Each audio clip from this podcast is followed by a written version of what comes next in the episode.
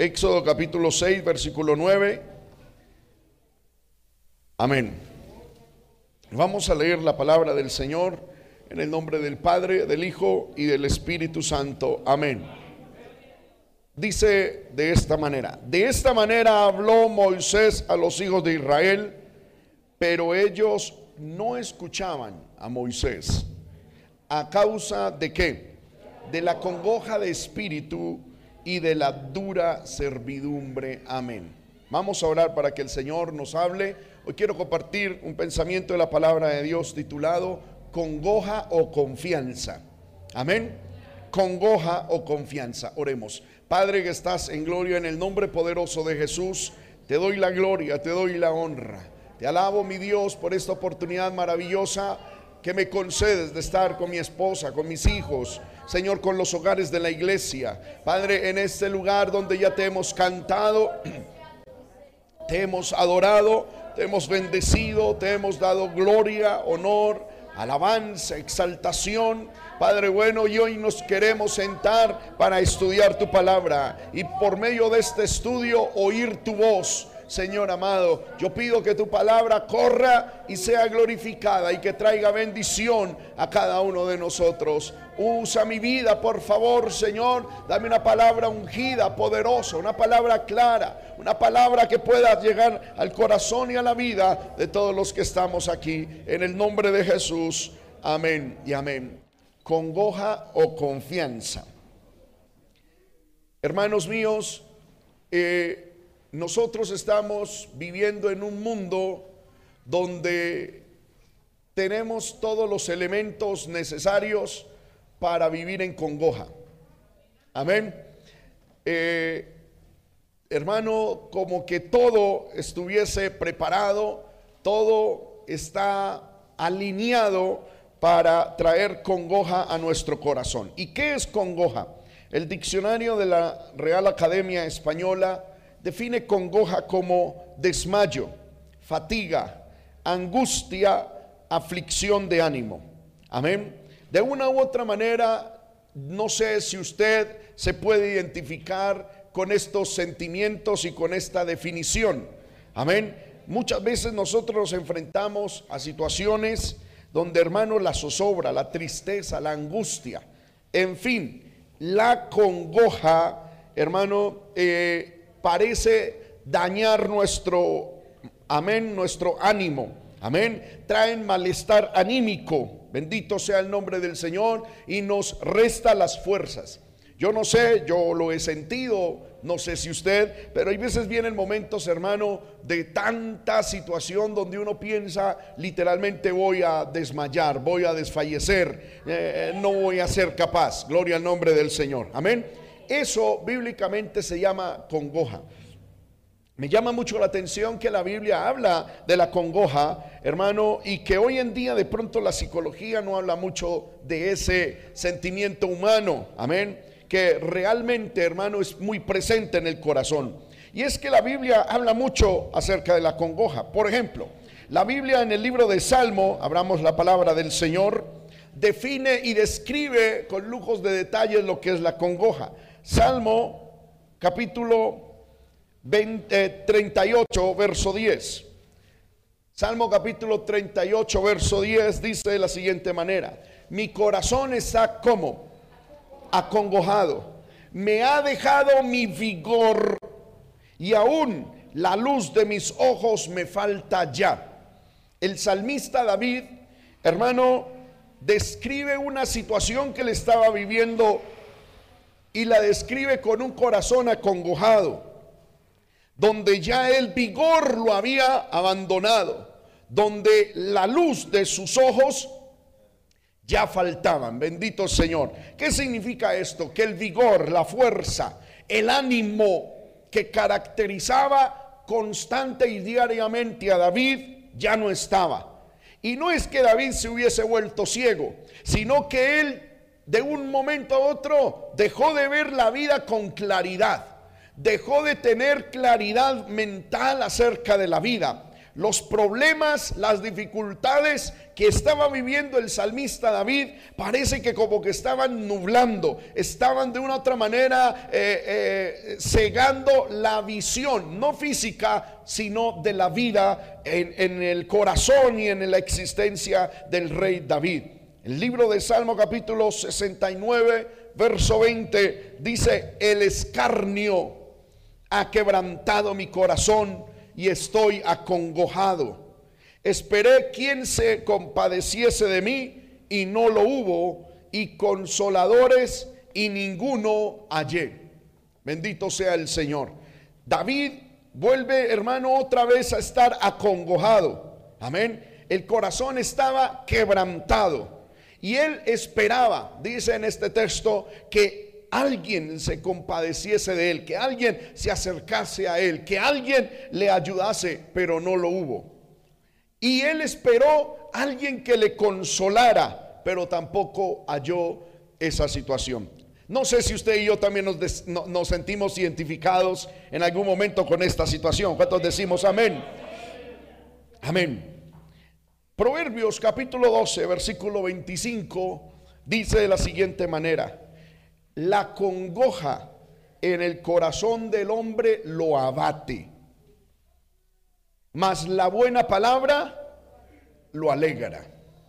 Mire lo que produce la congoja en el corazón del ser humano. Abatimiento. Amén. De una u otra manera produce un gran y profundo sentimiento de derrota, de fracaso. El estar abatido, cuando el salmista habla de estar abatido, está refiriéndose a la situación que vive, por ejemplo, un deportista que en, un deporte de lucha, por algún golpe fuerte, fue lanzado, noqueado y fue lanzado al piso. Ha sido abatido, literalmente ha quedado en la lona de la batalla. Bendito el Señor. Y la congoja en el corazón, hermano, es una situación humana en el cual nos tira a la lona en medio de la batalla. ¿Cuántos alabamos el nombre del Señor? Y la Biblia describe la congoja como el fin de la alegría. Proverbios 14, 13. Bendito sea el nombre del Señor. Proverbios 14, 13 dice, aún en la risa tendrá dolor el corazón. Y el término de la alegría es que la congoja. La congoja es el inicio del final de la risa. Amén. Ahora, varias cosas que quiero presentarles aquí. El que ha dicho hasta el momento que está acongojado no es el peor de los endemoniados de los seres humanos. El que ha dicho mi corazón está acongojado es nada más y nada menos que el mismísimo rey David, el siervo de Dios, Aquel hombre que, hermano, era conforme el corazón de Dios. Y esto me lleva a mí a pensar de que la congoja es un sentimiento que golpea tanto a la persona no creyente como a la persona creyente en el Señor. La congoja, hermano, es una es un gigante con el cual nos vamos a enfrentar tanto espirituales como naturales como carnales. Amén. El mismísimo Señor Jesucristo estuvo en congoja de espíritu. Amén. Tuvo amargura de espíritu, tristeza de espíritu. Es decir, estar acongojado, hermanos míos, va a ser una cuestión normal y natural para todo ser humano. El punto es que nosotros no debemos dejarnos quedar en esa situación de congoja. ¿Cuántos alabamos el nombre del Señor? El salmista David, ya leímos este texto, Salmo 69, 20, dice, mi corazón está quebrantado y acongojado. Y esperé que se compadeciese de mí alguien y no lo hubo. ¿Sabe? Aquí encontramos otro aspecto del, ser humano con respecto a la congoja. Es que la congoja, la tristeza, ese desmayo de espíritu, esa aflicción de espíritu, llega al corazón. y nosotros lo permitimos o lo rechazamos. Ahorita lo vamos a ver. Porque no es que, hermano, me llegó y me llegó y me llegó y pobrecito de mí. No, me llegó, pero se incrustó en mi corazón porque lo permití. Hay algo, hermano, que yo quiero, si el Señor me permite enseñarles, es que usted y yo somos responsables por lo que nuestro corazón siente. Amén. Hay gente que dice, hermano, es que estoy deprimido, eh, estoy angustiado. Y sí, eso es muy normal. Pero lo que primero tengo para enseñarte a la luz de la palabra de Dios es que esa depresión, esa congoja, esa tristeza, esa aflicción de espíritu, es porque lo permitiste. Amén. Lo permitiste, tú le abriste la puerta al corazón y lo permitiste. Permitiste que esa congoja entrara, se instalara, se desarrollara y afectara todas las áreas de tu vida. Entonces, como yo permito y como usted y yo podemos permitir que la aflicción, se apodere del corazón, también podemos permitir que no se apodere del corazón. ¿Me estoy haciendo entender con esto, hermanos míos?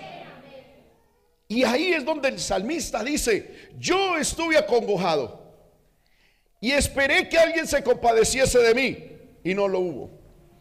Y consoladores busqué y no hallé. ¿Sabe cuál es el problema? Que el acongojado generalmente está esperando tener la solución afuera de él. Que alguien venga y nos rescate de esa situación de dolor, de esa situación de congoja, de esa situación de desesperanza, de esa situación de desespero, de esa situación de depresión. Y yo le quiero decir, hermanos míos, que nadie afuera te va a ayudar en eso. Y hay gente que dice, el problema es que estoy angustiado, deprimido y nadie me ayuda. ¿Y sabe cuál es la noticia? Nadie te va a ayudar. Primer razón, porque esto es una decisión personal. De una u otra manera debemos nosotros mismos salir de ahí. Voy a poner un ejemplo, hermanos míos. Es que, a ver, antes de poner el ejemplo, lo explico, intento explicarlo. A nosotros parece que nos enseñan de que nosotros somos como una maquinita donde nos meten cosas y nosotros somos eh, totalmente... Eh, mm, no responsables de eso. Pero yo le quiero decir que a la luz de la Biblia usted y yo somos responsables de todo lo que nosotros permitimos en nuestro corazón. Voy a poner un ejemplo. A, a mí se me han acercado muchas veces jóvenes, gloria al Señor, amén, diciendo, hermano, ayúdeme a orar para que Dios arranque a Julanito, a Julanita de tal, de mi corazón, porque me enamoré y no, ahora que el Señor lo arranque. Yo siempre se los he dicho de esta manera, ok, ¿tú crees que Dios puede arrancar ese muchacho o ese amor de tu corazón? Sí, hermano, Dios tiene todo poder, amén, Dios tiene todo poder. Mi pregunta es, ¿Dios metió ese amor y a ese muchacho o a esa persona en tu corazón? No, ¿quién lo metió? Yo mismo, entonces sácalo tú mismo. Amén. Porque ¿cómo es posible que yo ando por la vida de una manera, perdóneme la expresión, irresponsable o, inmadura, digámoslo así, por favor, entiéndame, abriéndole el corazón a cualquiera, permitiendo que la ilusión y los sentimientos afloren en mi corazón y luego voy, Señor, quítame esto, cuando fui yo el que me metí en ese chicharrón. Amén. Es como, por ejemplo, hermanos míos, yo soy casado para la gloria de Dios y con la bendición de Dios soy casado. Si yo le abro mi corazón a otra mujer y sentimientos, permito que sentimientos afloren en mi corazón por otra mujer, Yo no puedo venir diciendo delante del Señor, ay, es que donde manda capitán no manda marinero. Señor, mi corazón es, ¿cómo es que dice las canciones? Eh, vagabundas de hoy en día. Mi corazón es vagabundo y caminante. Oh, mi corazón es enamoradizo. Mi corazón no. No, no. Yo tengo el control de mi corazón. Y yo he decidido cerrar mi corazón a cualquier mujer y abrirlo únicamente a mi esposa. Amén. Y, en el nombre del Señor mi corazón va, va a estar y va a permanecer cerrado. Y no voy a permitir. ¿Me estoy haciendo entender con esto? Gloria al nombre del Señor. Yo tengo que tener el control de mi corazón, de mis sentimientos. Yo tengo que tener el control de mi vida, gobernado por el Espíritu Santo. Ahora, si yo llego en algún momento de descuido y pierdo el control de mi corazón, eh, ¿a dónde me va a guiar el corazón, hermanos míos? Por Dios, literalmente a la perdición a la hecatombe, a la destrucción total. Y luego yo no puedo llegar delante de Dios diciendo, ay Señor, ¿por qué lo permitiste? Hay gente que dice, Señor, ¿por qué permitiste conocer esa persona? Hermano, uno conoce miles de personas al día. Amén. Hay gente que se me acerca y me dice, pastor, Dios, ¿por qué permitió que yo conociese esa persona? Y pues uno no dice nada por respeto, pero yo por dentro digo, de verdad, o sea, no, hermano, uno conoce miles de personas. Amén. Yo como pastor, hermano, a la semana, en el año conozco y me, me relaciono con cientos de personas. Amén. Pero el corazón de uno es el que uno tiene que cuidar. Yo decido lo que hay y lo que no hay en el corazón mío. Y lo mismo pasa con la depresión. Hermanos, le voy a poner otro ejemplo. ¿Sabe usted Dios por qué, aleluya, nos va a juzgar acerca de la ira?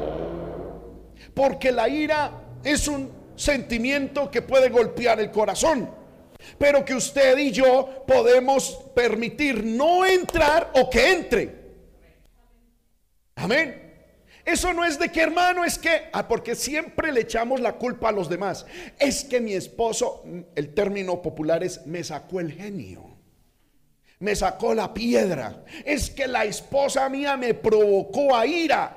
No, usted se airó porque quiso y lo permitió. Hermano, eso donde lo dice la Biblia. Les voy a poner un ejemplo. No pierdan aquí Éxodo. Amén me desvié un tricito. Amén. Pero vamos a Génesis capítulo 4. Amén. Tenga la Biblia en Génesis capítulo 4. Encontramos la historia de Caín y Abel. La Biblia dice que Caín y Abel presentaron ofrendas delante de Dios. Y Dios, por alguna razón soberana y que está bíblicamente explicada, miró con agrado a Abel y a la ofrenda de Abel. Pero no le gustó la ofrenda de Caín. Amén. Hermanos míos, es que a Dios no le tiene por qué gustar lo que nosotros le demos. Él tiene su gusto. ¿Sí? Él tiene lo que a Él le agrada y Él no va a cambiar. Punto. Y si nosotros damos lo que a Él le gusta, pues nos va a mirar con agrado. Y si le damos lo que no le gusta, pues Dios dice no me gustó y punto. Amén. Dios no es como nosotros, hermano.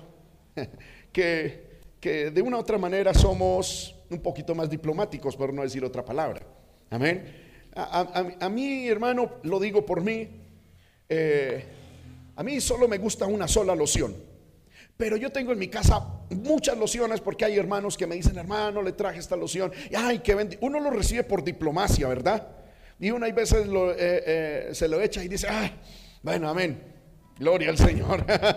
amén. Está bien.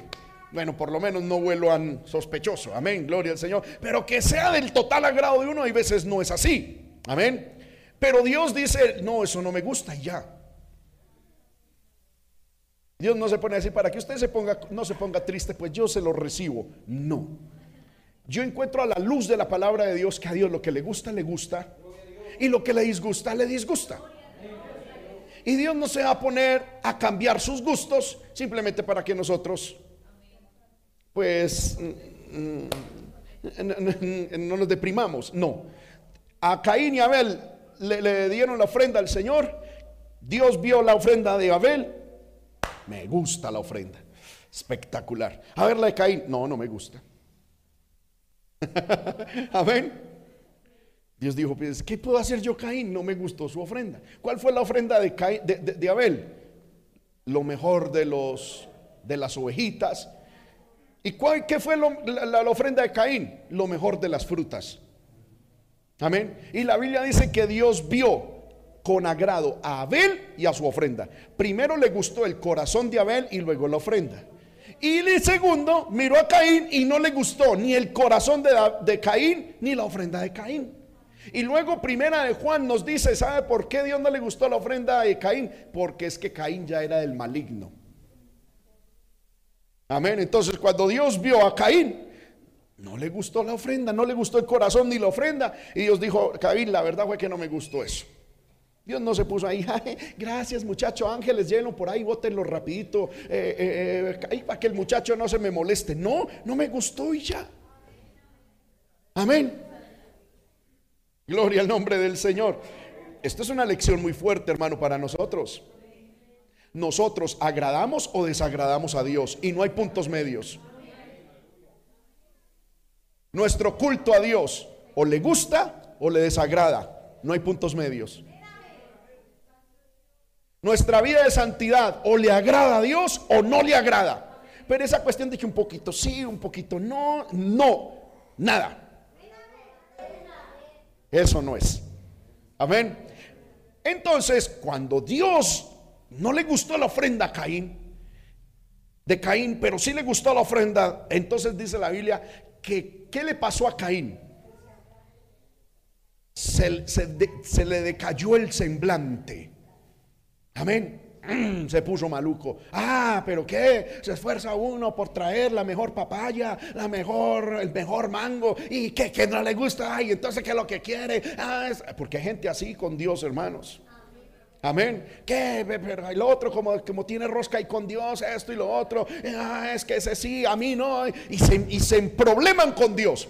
Y cuando Caín se emproblemó con Dios, Dios le salió al encuentro y le dijo una frasecita matadora. Mire lo que dice Génesis capítulo 4, versículo a 7. Leamos desde el 6. Amén. Mire lo que le dice Dios a Caín, versículo 6. Entonces Jehová dijo a Caín, ¿por qué te has ensañado? ¿Y por qué ha decaído tu semblante? Versículo 7. Si bien hicieres, no serás enaltecido. y si no hicieres bien, he aquí el pecado está a la puerta. Con todo, con todo esto a ti será tu deseo y tú te enseñorearás de él. ¿Qué significa eso? Dejemos el texto ahí para que lo analicemos. El Señor le dice, a ver Caín, si una persona hace el bien, ¿qué es lo normal que recibe la persona? Enaltecimiento, bendición, elogio. ¿Por qué? Porque hace el bien. Ahora, Caín, usted no recibió enaltecimiento, no recibió elogios, recibió rechazo. ¿Por qué? Pues porque no hizo bien.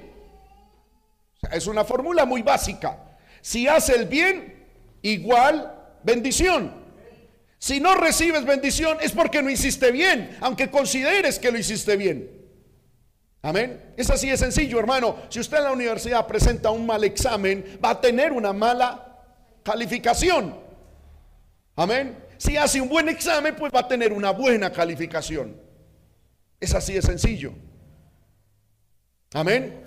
Ahora, el Señor dice, si haces bien serás enaltecido.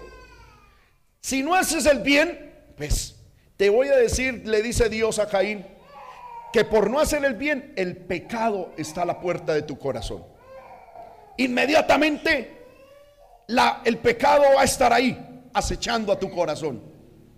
Pero no significa que porque el pecado está ahí, tú tienes que caer en el pecado, porque el deseo del pecado tú lo puedes gobernar y tú te puedes enseñorear del pecado. Amén.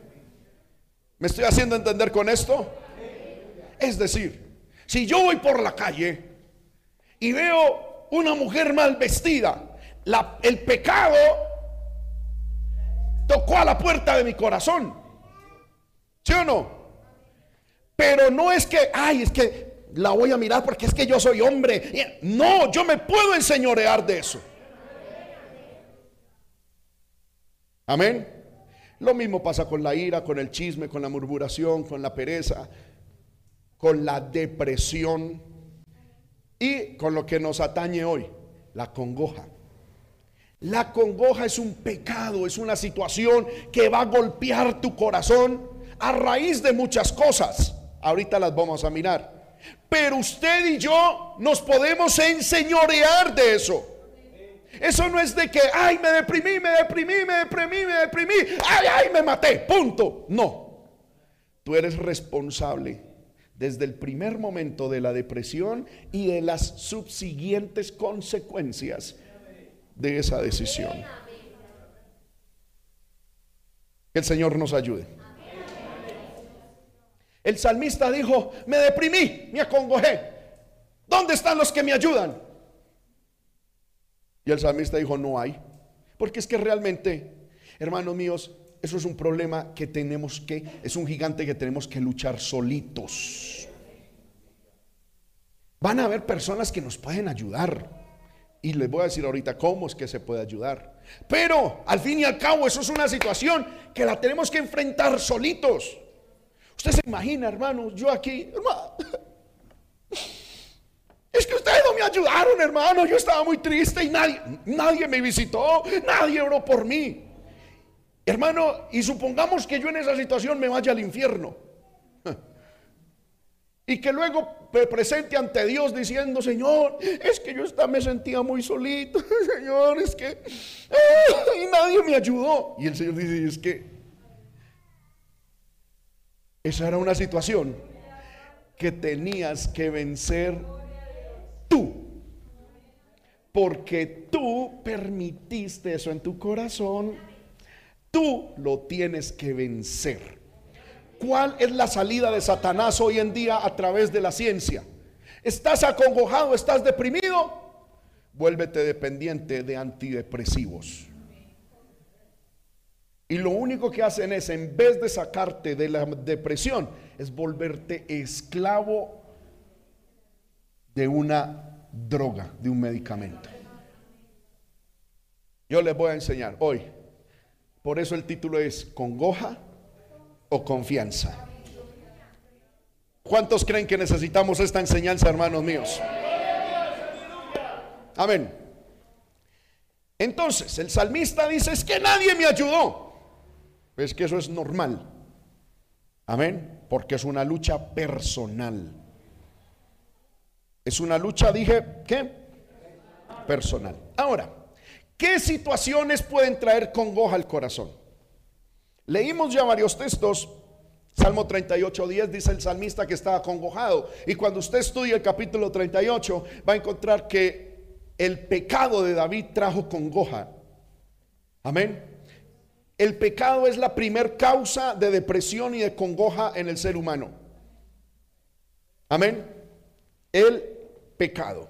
Segundo, Salmo 69, 20 dice el escarnio. ¿Qué es el escarnio? Es decir, eh, eh, el, chisme, la murmuración o que las personas hablen mal pueden ser el origen de una congoja en el corazón. Pero vuelvo y repito, no tiene por qué ser así. Amén. Yo puedo controlar la congoja. Bendito el nombre del Señor. Salmo 107 habla de que la tiranía y los males sociales son causa de congojas en muchas personas. Amén. Y voy a presentar, según la palabra de Dios, otra causa de congoja en el corazón del hombre. Y quiero que vaya conmigo al libro de Primera de Corintios, capítulo 7, verso 32. Primera de Corintios 7:32. Y aquí está hablando el apóstol Pablo. Amén. Vamos a leerlo. Quisiera pues que estuvieseis sin congoja. El soltero tiene cuidado de las cosas del Señor, de cómo agradar al Señor. Versículo 33. Pero el casado tiene cuidado de las cosas del mundo, de cómo agradar a su mujer. Según estos dos textos, ¿qué puede traer congoja al corazón del ser humano? El estar casado, el matrimonio. Y por eso Pablo le dice a los solteros, hermanos, no se busquen congojas. Quédense así. Porque el matrimonio, hermanos míos, es un espacio, un caldo de cultivo muy propicio para tener congojas, tristezas y situaciones de esa índole. Amén. Los que estamos casados decimos amén, ¿sí o no que sí? Porque hermano, tiene uno que estar muy loco para pelear uno soltero con uno mismo. ¿Sí o no? ¿Quién soltero peleaba? Yo a veces escucho jóvenes que dicen, jovencitas y jovencitos que dicen, hermano, no, yo a mí me gustaría casarme porque yo soy una persona muy pacífica. Pues claro, vive solo. Amén. Ay, hermano, es que no, yo soy una persona tan hermosa, yo soy muy feliz, yo soy muy perdonadora, es que yo soy muy tolerante. Pues, ¿quién pelea solo? Nadie. Amén. Pero es en el matrimonio donde viene la situación. Y ahí esa tal alegría no aparece. Esa tal paz, corazón pacífico, perdonador y alegre, es donde es puesto a prueba. Amén. Porque usted soltero dice, quiero comer frijoles. Y su otro yo dice, pues sí, hagamos, comamos frijoles. ¿Cierto que sí, papito? Sí, mamita, hagámosle. Listo, entonces vamos a hacerles. Y claro, todo, todo su yo, todo funciona a la perfección. ¿Cierto? Pero usted casado. ¿Sí o no? Dice, quiero unos frijoles. Y si su esposa o esposo es boyacense, no, quiero un cuchuco. Amén. No, frijoles, no, cuchuco. Y ahí es donde viene el... Amén. El problema, la congoja. Amén. La aflicción de espíritu. Pero aunque el matrimonio puede ser un espacio muy propicio para que haya congojas, el que la congoja, la depresión y la tristeza venga al corazón, no es fruto del matrimonio, es consecuencia del corazón, de que yo lo permito o no lo permito. ¿Cuántos alabamos el nombre de Cristo? De verdad, ¿cuántos alabamos el nombre del Señor, hermano mío? Amén. Pablo dice, yo quisiera pues que ustedes no tuvieran congojas, no se casen. Es claro, lo dice un soltero. ¿Sí o no? Pero el Señor dice, no es bueno que el hombre esté solo. Amén. De hecho, hermanos míos, el matrimonio es el perfecto estado en el cual nosotros podemos de verdad madurar en la vida ser verdaderamente espirituales. No hay, yo no encuentro, hermano, en la vida humana un espacio más idóneo donde el fruto del Espíritu Santo pueda estar presente que el matrimonio.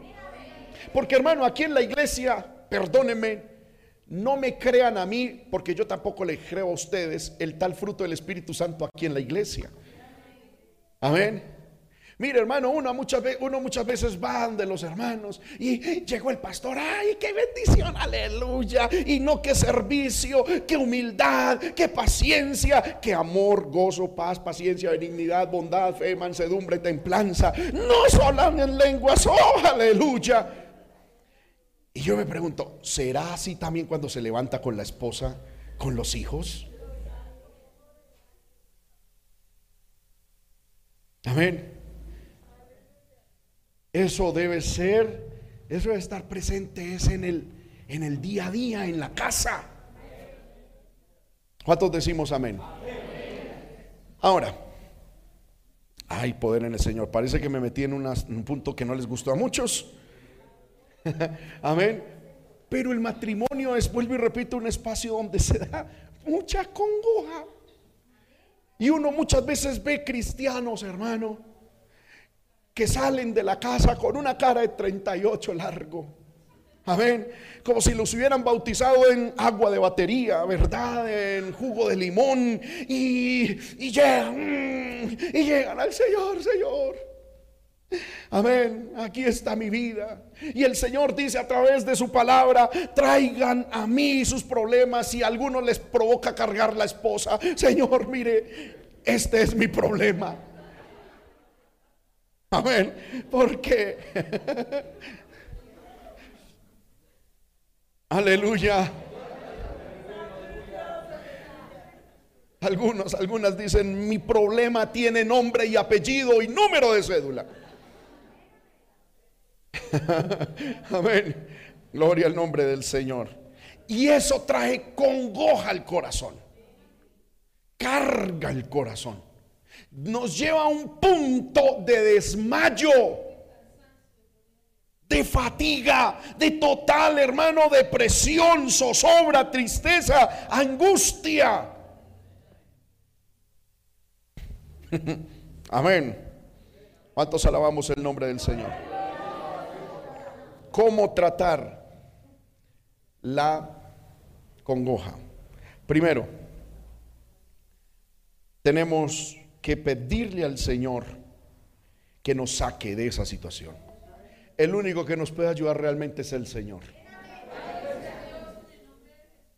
No es decirle, Señor, que mi esposo cambie, que mi esposa cambie, que los demás cambien para yo, que yo sea feliz. No, es sácame a mí de esa congoja. Mire lo que dice el salmista David, Salmo 25, 17.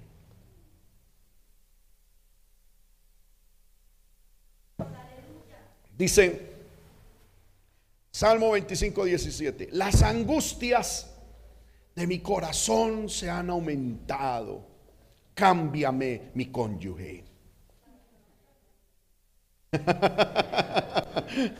no, dice, las angustias de mi corazón se han aumentado. Sácame de mis congojas. Hay que orarle al Señor que nos saque de esa situación. Ahora, para poder salir de eso, primero, yo tengo que saber que estoy ahí. Porque si yo digo, no, yo no estoy acongojado ni deprimido, el problema es lo externo, no, nunca voy a salir de esa situación. Yo tengo que entender de que yo estoy en una cárcel. Por eso la Biblia dice, sácame. Amén estoy encerrado y estoy encerrado porque yo mismo me permití encerrar. Porque yo mismo me construí la cárcel, yo mismo me construí una puerta por donde entré, yo mismo le puse candado y yo mismo boté las llaves. Amén. ¿Cuántos decimos amén? Yo tengo que asumir la responsabilidad de mi congoja, de mi tristeza, de mi depresión y decir, Señor, estoy aquí porque lo permití y por cuanto yo mismo construí mi cárcel y boté las llaves, necesito que tú me saques de acá. Amén. No es decirle a cualquiera, mire, allá están las llaves, ayúdeme. No, hermano, porque lo más seguro es que el esposo también está en otra cárcel. El otro también está en sus propias cárceles.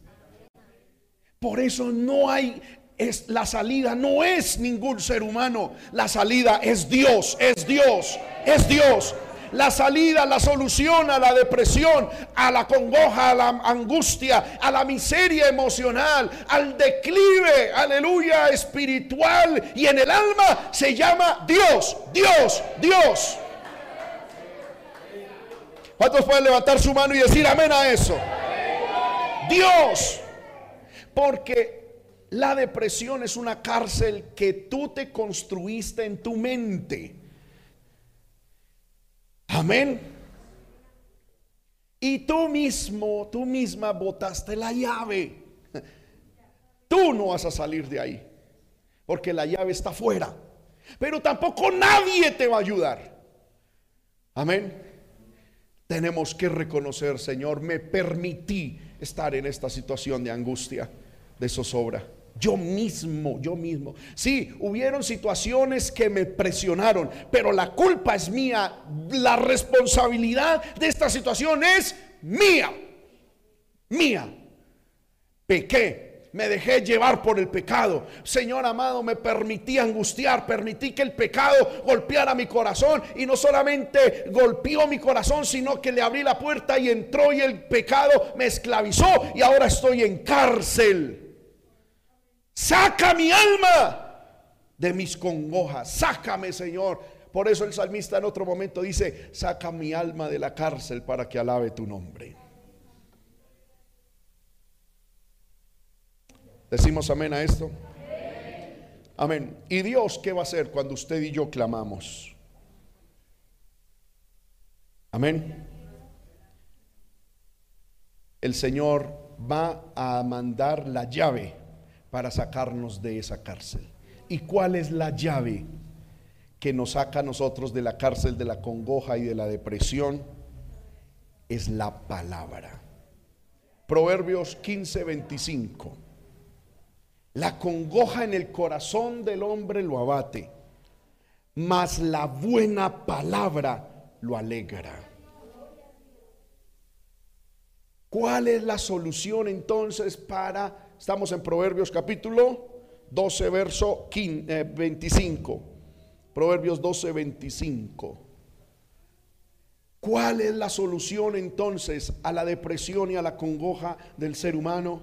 Que el ser humano primero, que usted y yo entendamos de que estamos ahí porque nosotros lo permitimos, porque fue una responsabilidad personal. Segundo, que estamos en una cárcel Tercero, debemos orar a Dios tocante a ese tema. Y cuarto, debemos recibir la buena palabra de Dios. Que es la palabra de Dios, la llave que nos saca de la cárcel en la que estamos. ¿Cuántos alabamos el nombre de Cristo? En el libro de Éxodo, capítulo 6, donde leímos, hermano, al comienzo, encontramos de que el pueblo de Dios, estamos en Éxodo capítulo 6, verso 9. Amén. El pueblo de Israel estaba en una congoja terrible. Amén. A causa de la dura servidumbre. Eran esclavos en Israel. Eran esclavos, hermano, en la nación egipcia. Eran esclavos, hermano, al servicio de otros intereses. Y la congoja se había apoderado de su espíritu. ¿Y cómo Dios los sacó de esa situación? Cuando ellos clamaron. ¿Cómo sale uno de la congoja? Orando y con buena palabra. Ahora, Posiblemente habrá aquí alguien, hermano, que está en situación de congoja. No es cambiar de ciudad. No es cambiar de cónyuge. No es cambiar de iglesia. No es cambiar de trabajo. No es cambiar nada externo. Tu congoja es una situación interna en tu mente.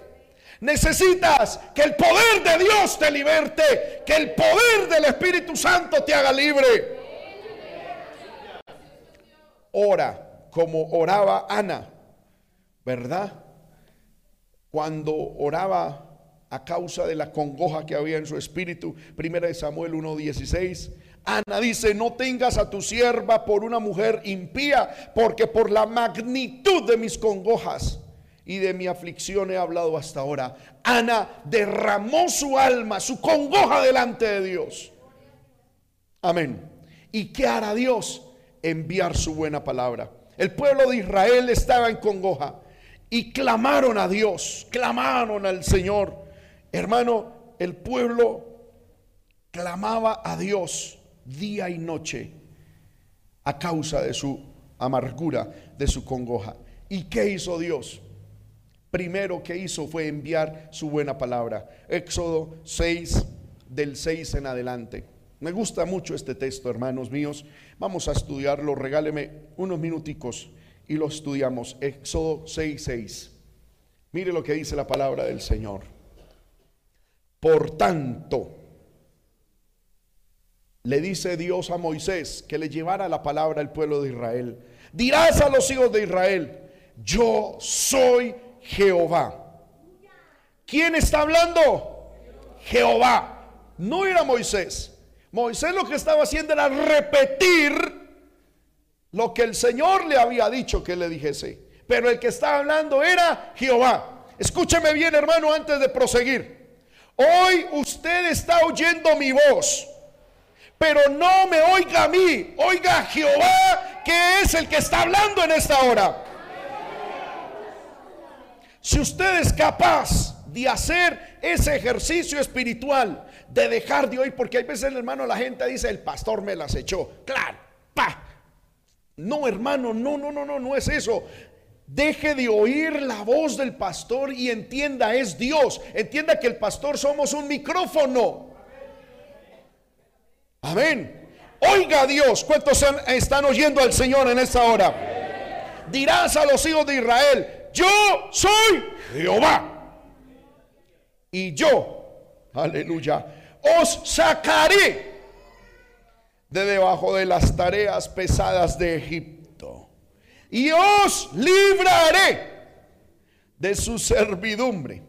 Y os redimiré con brazo extendido y con juicios grandes. Y os tomaré por mi pueblo y seré vuestro Dios y vosotros sabréis que yo soy Jehová vuestro Dios, que os sacó de debajo de las tareas pesadas de Egipto, y os meteré en la tierra por la cual alcé mi mano jurando que la daría a Abraham, a Isaac y a Jacob, y yo os la daré por heredad. Punto, firma, yo Jehová. Amén. ¿Cuántos alabamos el nombre del Señor? La manera de salir de la congoja es orando. Y segundo, recibiendo buena palabra. Y yo le quiero decir, hermano, hoy el Señor nos está dando una muy buena palabra. Primero, es una palabra de Dios, una palabra del cielo. Segundo, es una palabra unilateral, porque es Dios el que soberanamente unilateralmente la da. Amén. El pueblo estaba en congoja de espíritu. El pueblo estaba en aflicción de espíritu. Y el Señor soberanamente y unilateralmente se levantó y dijo, yo voy a hacer algo por mi pueblo. Ellos han orado, ellos han esperado, ellos han clamado. Ellos están esperando en mí es el tiempo de que yo actúe. Y si hay algo, hermano, que tengo claro en mi corazón, es que Dios ha oído tu oración, Dios ha oído tu súplica, Dios ha visto la amargura, la aflicción de tu espíritu. Y hoy el Señor está diciendo, por mí mismo prometo que me voy a levantar a tu favor. Y tercero, es una palabra completa. Porque si usted mira, hermanos míos, si usted quiere, por favor, subrayarlo, subrayelo. Esto me llama mucho la atención. Es Dios hará cosas. Él hará cosas. Mire, ¿qué hará? Primero, versículo 6. Os sacaré. Versículo 6. Si, si puede, subrayelo, por favor, hermano, que es palabra de Dios para usted. Os sacaré. Os libraré y os redimiré. Versículo 7 os tomaré, seré vuestro Dios. Versículo 8, os meteré. Y por último, os la daré. Son cosas que Dios dice, yo lo voy a hacer, yo. Y no necesito la aprobación de nadie. Y no necesito la ayuda de nadie. Y no necesito si a alguien le gusta o no le gusta. Yo Jehová lo voy a hacer. Punto. Y si usted se pone a sumar, son siete las cosas. Primera, os sacaré. Segunda, os libraré. Tercero, os redimiré. Tercero, os tomaré. Cuarto, quinto, seré vuestro Dios. Sexto, os meteré en la tierra y os la daré. Séptimo, siete cosas. Y cuando usted y yo miramos en la palabra de Dios, el número siete habla de cosa perfecta y completa. Es decir, Dios no solamente se va a limitar a hacer eso, sino que Dios va a iniciar y terminará la obra que ha comenzado en nosotros. Yo no sé cuántos pueden levantar su mano y decir amén a eso. Si hay algo maravilloso, hermanos míos, es que Dios no es un Dios que comienza y deja las cosas botadas. Dios lo que comienza lo termina. Dios lo que inicia lo perfecciona. Alguien que grite amén en esta hora. ¿Qué hará Dios para los que en situaciones de congoja clamamos y confiamos en Él? Primero, Dios nos sacará de ahí. Porque esa congoja, esa depresión es una cárcel. Hermano, es, ahí uno no alaba a Dios, ahí uno no le sirve a Dios, uno encerrado en esa amargura, uno no puede ver la gloria de Dios, uno no puede ver al Señor actuando. Lo primero que Dios te promete, tú que has orado, tú que has clamado, tú que has confiado en el Señor, Dios te promete, yo te sacaré, te sacaré, te sacaré. No importa cuán fuertes sean las cadenas, no importa cuán fuertes sean los barrotes hermano, de tu cárcel, el Señor dice, te prometo, te voy a sacar. Aleluya. Aleluya. Oh, gloria al Señor. Yo siento a Dios en esta hora. Yo no sé cuántos pueden alabar al Señor, hermanos míos. Te voy a sacar, dice Dios, te voy a sacar. Porque Cristo no murió en la cruz para tener hijos encarcelados. Jesús no murió en la cruz para que estuviésemos presos. No, Cristo vino para dar vida y vida en abundancia. Amén. Y el Señor de ahí te va a sacar. Levante su mano y dígale, Señor, yo recibo esa palabra en el nombre de Jesús. Segundo, te voy a librar. ¿Qué significa librar? Significa porque el preso generalmente estaba en una cárcel, pero segundo, estaba atado. Amén. Los pies y las manos estaban atados. Y el Señor dice, no solamente te voy a abrir la cárcel, porque ¿qué gana uno que el Señor? Amén. Abra la cárcel si uno sigue atado. No sirve de nada. ¿Sabe qué significa esto? Que el Señor va a traer libertad. No solamente nos va a abrir la puerta, sino que va a haber una sanidad. Hay gente, hermanos míos, que está caminando en la vida cristiana y tiene cadenas cargando cosas del pasado. Hermanos, situaciones aleluya, del, del ayer, dolores, angustia, acumulaciones. Hermano, gente que trae en su mente lo que le sucedió de niño, de adolescente, de preadolescente, de posadolescente, de prejuvenil, de juvenil, de posjuvenil. Y todo lo tienen ahí. Es que me han hecho, es que no me han hecho, es que me han dicho. Y están ahí arrastrando cadenas pesadas del pasado. Y eso trae una congoja terrible al corazón.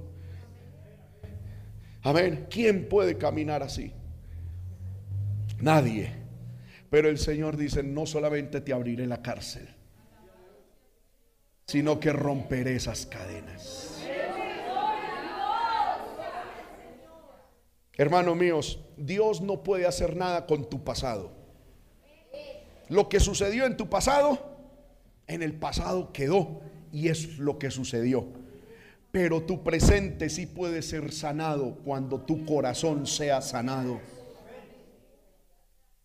A ver, cuando Dios sane tu corazón y venga y liberte esas cadenas, si en algún momento, aleluya, tú mirarás a tu pasado y ahí me hicieron, me hicieron, no me hicieron, aquello, lo otro, pero ya tu corazón no va a sentir dolor. Por eso, porque en tu presente Dios sanará el corazón, traerá perdón, reconciliación, libertad. El problema es que hay muchos cristianos que no quieren ser libres de su pasado. Se apegan a su pasado como si fuera un tesoro. Perdóneme la expresión. Mucho cristiano está, hermano, abrazado a la basura del pasado como si fuese algo. Aleluya, de valor pero el Señor te dice hoy, si tú entregas tu pasado y estás dispuesto a soltar tu pasado, yo te libraré de ese pasado, de las cadenas del pasado. Tu pasado quedará en tu historial, pero en tu corazón lo único que quedará son cicatrices, más no heridas del pasado. Hermano mío, y es que lo que estoy predicando es verdad. Yo no sé cuántos creen que esto es verdad, hermanos. Yo conozco personas, hermano, que fueron abusados, abandonados por sus propios padres, que tuvieron una infancia y un pasado terrible. Pero hermano, vinieron al Señor. Y sí, recuerdan, mi mamá, mi papá me abandonó pero ahora siento el amor de Dios. Ahora mi corazón está libre. Ahora es, es, como, es como si no hubiese pasado. Pasó, pero en mi mente como que no pasó. Estoy libre, estoy contento, estoy feliz, estoy pleno, estoy lleno.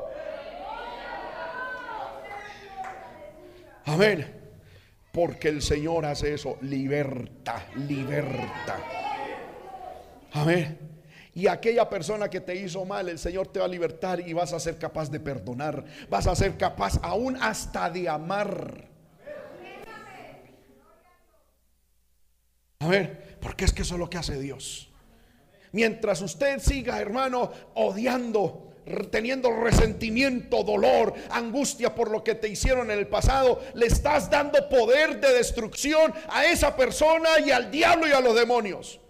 Porque hermano, es que dice alguien, es que usted no sabe, hermano, anteriormente abusaron de mí. Cada vez que tú recuerdas eso con dolor, vuelven a abusar de ti. Te vuelven a dañar, te vuelven a ultrajar, te vuelven a humillar. Amén. Pero si vienes hoy al Señor y le pones a los pies de Cristo tu congoja y le dices, Señor, sácame de esta cárcel. Y no solamente sácame, sino corta las cadenas. Usted va a llegar el momento en el que va a decir, esto me hicieron, aquello no me hicieron, esto me dieron, aquello no me dieron, pero hoy estoy libre. Amén. Mi corazón ha sido sanado por el Señor. Mi presente ha sido restaurado por el Señor. Y ya no vas a estar andando en la vida arrastrando los pies y generando conmiseración y buscando a ver quién te quiere, quién te apoya, quién está a tu lado. No, porque entiendes que el más grande, que el amor más puro, que el amor más poderoso, que el amor más genuino, que el amor más poderoso de la tierra está contigo, que te libró del pasado, que te liberó de las cadenas del ayer y que hoy está contigo. El amor de Dios, el amor de Dios. Aleluya. Lo segundo que dijo, que dijo y que dice el Señor es yo te redimiré. ¿Qué significa redimir? Recordemos, el pueblo de Israel eran esclavos. ¿Y por qué eran esclavos? Generalmente una persona era tomada esclava porque era deudora de algo. Ahora, usted y yo, dice la Biblia, éramos esclavos del pecado. Amén. Y la Biblia y el Señor te promete que te va a redimir. ¿Cómo se hacía esto de la remisión o la redención más bien en el antiguo pacto? Hermano, es que una persona allegada iba y pagaba la deuda completa del que estaba esclavo para que pudiese salir sin deuda alguna. Y el Señor dice, yo voy a redimirte es decir, yo voy a pagar lo que tú vales. Y me llama la atención que dice, yo te redimiré con brazo extendido. ¿Saben qué significa eso? Es decir, con brazo generoso. El Señor no se va a poner a recatear tu valor y mi valor. No, con generosidad, con amor, con espontaneidad. Dios pagó, porque ya esto es algo maravilloso. No Dios lo va a hacer, sino que ya lo hizo. Dios pagó por ti, Dios pagó por ti, te redimió. Amén. Por eso hoy no somos esclavos del diablo. Somos hijos de Dios, porque Dios pagó. Amén nuestra redención. Lo otro que iba a hacer el Señor es os tomaré. Maravilloso esto. Os tomaré. Es decir, el pueblo de Israel era antes esclavo, propiedad de Egipto, porque el esclavo era un objeto más, un bien mueble o inmueble de su amo. Pero el Señor dice, yo te voy a sacar y te voy a convertir en propiedad mía. Serás mío. Yo no sé cuántos alaban a Dios por eso, hermanos. No es que te voy a sacar y te voy a redimir y te voy a dejar por ahí botado. No, eres propiedad mía, dice el Señor. Y la Biblia después en, otro, en otra parte dice que nadie se puede atrever a tocar lo que es de Dios si primero no pasa por el permiso de Dios. El Señor promete que en medio de esa situación de congoja el Señor va a ser de ti propiedad de Él. Lo otro, seré vuestro Dios. El Señor se va a convertir en nuestro Dios. Dios va a hacer todo lo necesario para que lo conozcamos como Dios, como Padre, como juez, como amigo, como ayuda, como sustento, como todo lo que hermano, nuestra vida, aleluya, requiere. El Señor se va a tomar el tiempo para sacarte de esa congoja y darse a conocer a ti. Aleluya. Eh, por, último, no, luego sigue diciendo, os meteré. El Señor promete que Él nos va a sacar, pero nos va a meter. ¿En dónde? En la tierra que Él tiene preparada para nosotros. Que es la salvación. Y no solamente nos va a meter ahí como si fuésemos eh, arrimados, sino que dice, os la daré literalmente significa os la titularé. Será vuestra. Poderoso es el Señor. Y él firma diciendo, esto lo, lo digo y lo prometo, yo Jehová. ¿Qué tenemos que hacer en medio de la, de la congoja? ¿Qué es lo que tenemos que hacer? Clamar recibir la palabra de Dios y confiar en que lo que Dios va a hacer, lo, lo que Dios ha prometido, Dios lo va a hacer. ¿Cuántos alabamos el nombre del Señor? ¿Cuántos alabamos el nombre del Señor, hermano, en esta hora? Dios ha prometido eso. Y no solamente se lo ha prometido al pueblo de Israel, no lo ha prometido a cada uno de nosotros. Es una palabra para nosotros, para nosotros, el pueblo del Señor. Y termino con este texto. Salmo 46, 10. Estad quietos y conoced que yo soy Dios. El Señor no está diciendo, yo necesito que usted vaya donde un profesional que tome estas hierbitas para que me ayude a salir de esa depresión. No, el Señor dice, clame y confíe. Clame y espere. Que yo me voy a tomar la libertad de hacer el trabajo completo. ¿Y sabe por qué Dios hace eso? Para que la gloria sea únicamente de Él. Por eso dice, estad quietos y conoced que yo soy Dios. Seré exaltado entre las naciones. Enaltecido seré en la tierra. Amén. Estemos de pie, hermanos, en esta hora.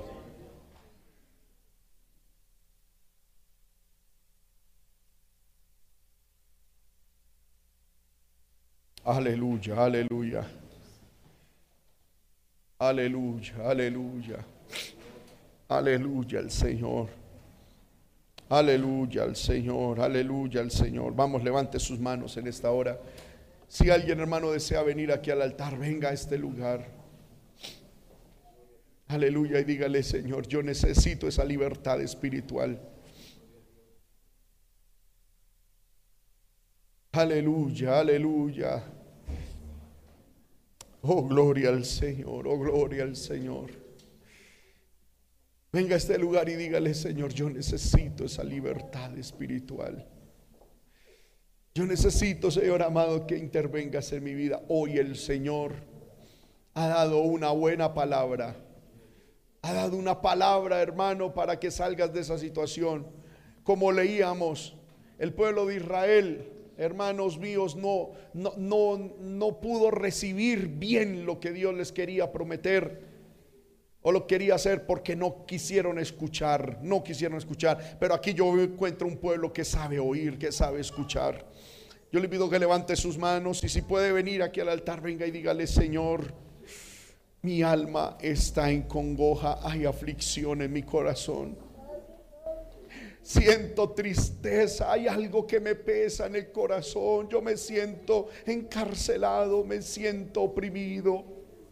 Me siento, Señor, angustiado. Siento, Señor amado, que como que no puedo, Señor, disfrutar de la libertad que tú me has dado. Vamos, levante su voz en esta hora. Aleluya, aleluya. Yo invito a que la iglesia ore al Señor con gozo, con libertad. Clame, clame. Es lo primero que tenemos que hacer en medio, aleluya, de la congoja. Aleluya, aleluya, aleluya. Aleluya. Yo no sé qué situación está trayendo aflicción y congoja a tu alma. Yo no sé qué situación estará trayendo aflicción y malestar de ánimo a tu ser. Pero sí sé quién está aquí es el Señor. Que ha dado una buena palabra, que ha dado una palabra buena, una palabra de esperanza, una palabra de bendición, una palabra de libertad. Aleluya, aleluya, aleluya, aleluya. Clama a Dios en esta hora. Lo primero que tienes que hacer es decir, Señor, he permitido la tristeza, la depresión en mi alma. Vamos, levante su mano y dígale, Señor, yo lo he permitido, lo reconozco. Señor, he perdido los estribos de mi ser.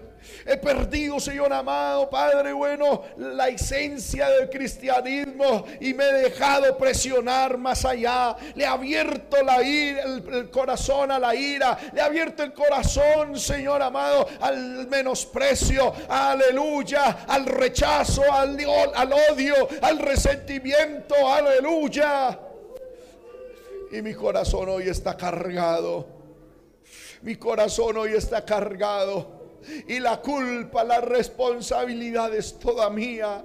Pero aquí estoy, Señor, diciéndome, diciéndote, perdóname, perdóname, Señor, perdona, perdona, Señor.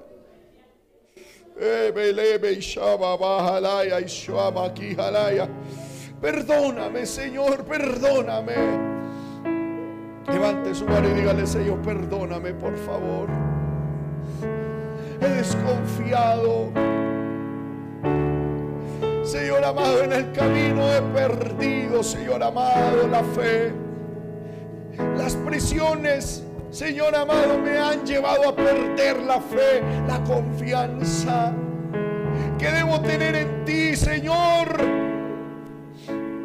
Me encuentro desesperado, me encuentro angustiado, me encuentro afligido, totalmente acongojado, pensando tomar decisiones fuertes.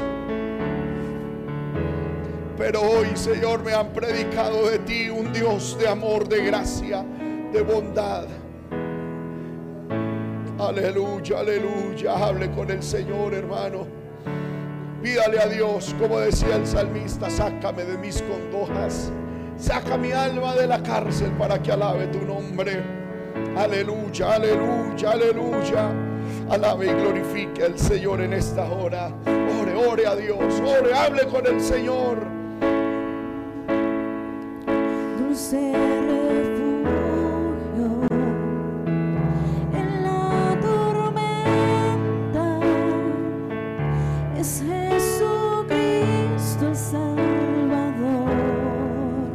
Reciba de Dios hoy fortaleza, aleluya.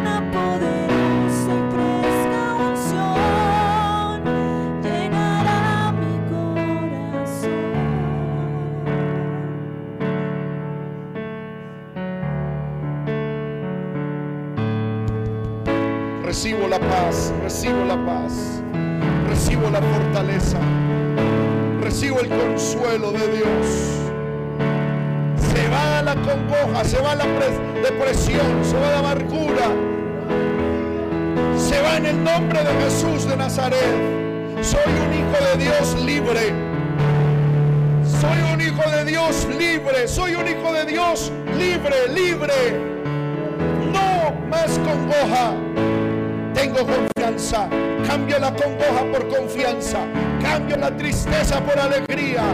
Cambio la desesperanza por fe. Dios está conmigo y me ayudará a seguir adelante. En el nombre de Jesús. En el nombre de Jesús. En el nombre de Jesús. En el nombre de Jesús. Dígalo hermano con fe. Vengo a reposar en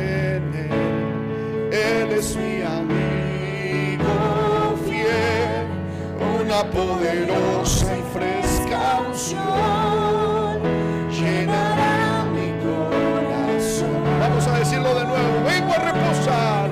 Vengo a reposar en Él. Él es mi amigo fiel. Una poderosa y fresca unción llenará mi corazón. La última vez, vengo a reposar. Vengo a reposar en Él. Él es mi amigo fiel. Y una poderosa y fresca unción llenará mi corazón. Amén. Démosle un aplauso al Señor en esta hora.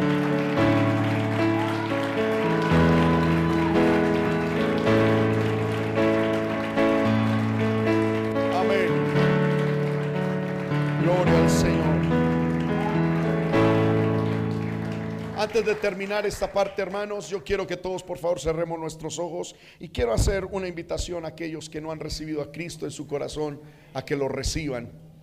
Amén. Tanto lo, están aquí como los que nos ven a través de los medios de comunicación. Quisiera que todos cerráramos nuestros ojitos y oráramos al Señor. Y quiero hablar con los hermanos y las hermanas que nos visitan por primera o por segunda vez. Dios te ama y Dios te quiere cambiar. Dios te quiere ayudar.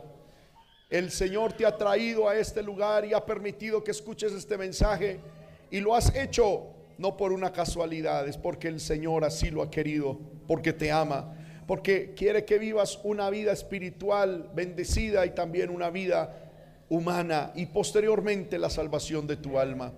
Por eso, si en estos momentos hubiese aquí o a través de los medios de comunicación alguien que quiera recibir a Jesucristo en su corazón, yo le invito a que ahí donde usted se encuentre cierre sus ojos y repita después de mí esta oración y vamos a hacerla con fe, con todo el corazón. Padre que estás en el cielo, en el nombre poderoso de Jesús, te doy gracias por esa oportunidad que me das de poder oír tu palabra. Me han predicado de un Dios que salva, de un Dios que sana, de un Dios que liberta, de un Dios que restaura.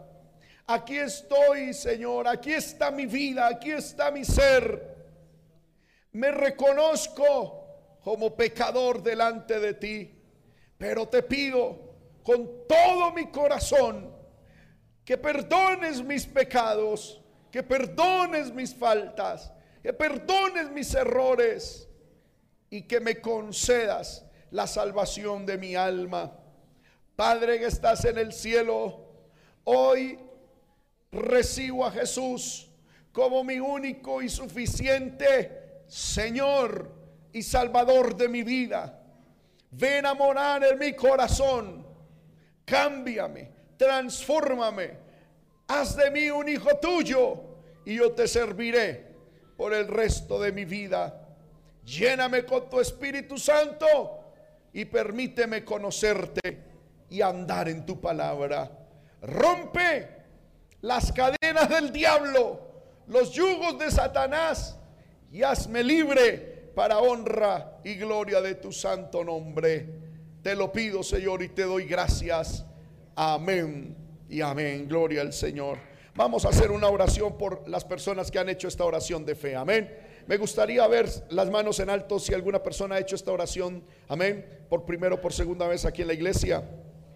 Amén. Gloria al nombre del Señor. Vamos a estar orando. Todos levantemos, hermano, nuestras manos al Señor y vamos a orar por los que han hecho esta oración de fe. Amén. Y por los que lo han hecho a través de los medios de comunicación. Padre, en el nombre poderoso de Jesús, presentamos, Señor amado, estas vidas que han hecho esta oración de fe. En el nombre de Jesús de Nazaret, rompemos toda obra del diablo, rompemos todo yugo de Satanás. Señor, que quiera apoderarse de las vidas, espíritus de pecado, espíritus de brujería, espíritus de hechicería, espíritus de maldad, de tristeza, de muerte, aleluya, de vicio. En el nombre de Jesús, Señor amado, ordenamos que todos demonios sean, Señor, cortados y echados fuera por el poder de la palabra. Cambia, Señor, estos corazones, cambia estas vidas, Señor amado. Opera en ellos el nuevo nacimiento, que el amor, la paz y la felicidad de tu Espíritu Santo venga a sus corazones, Padre bueno, Señor, y que ellos puedan ser transformados en el nombre poderoso de Él.